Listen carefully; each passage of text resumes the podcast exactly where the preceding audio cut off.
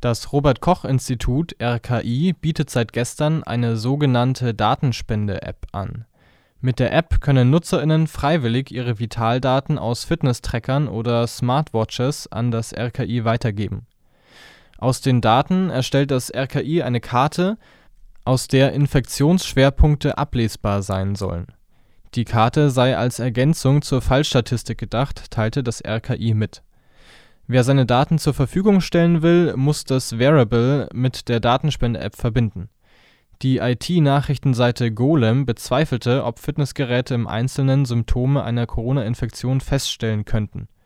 Allein durch den Mengeneffekt lasse sich möglicherweise dennoch ein lokaler Trend erkennen lassen, schrieb Golem. Das Robert-Koch-Institut behandelt die Gesundheitsdaten anonymisiert und habe zu keiner Zeit Zugriff auf Name oder Anschrift der NutzerInnen. Nach Angaben des RKI wurde die App bisher über 50.000 Mal heruntergeladen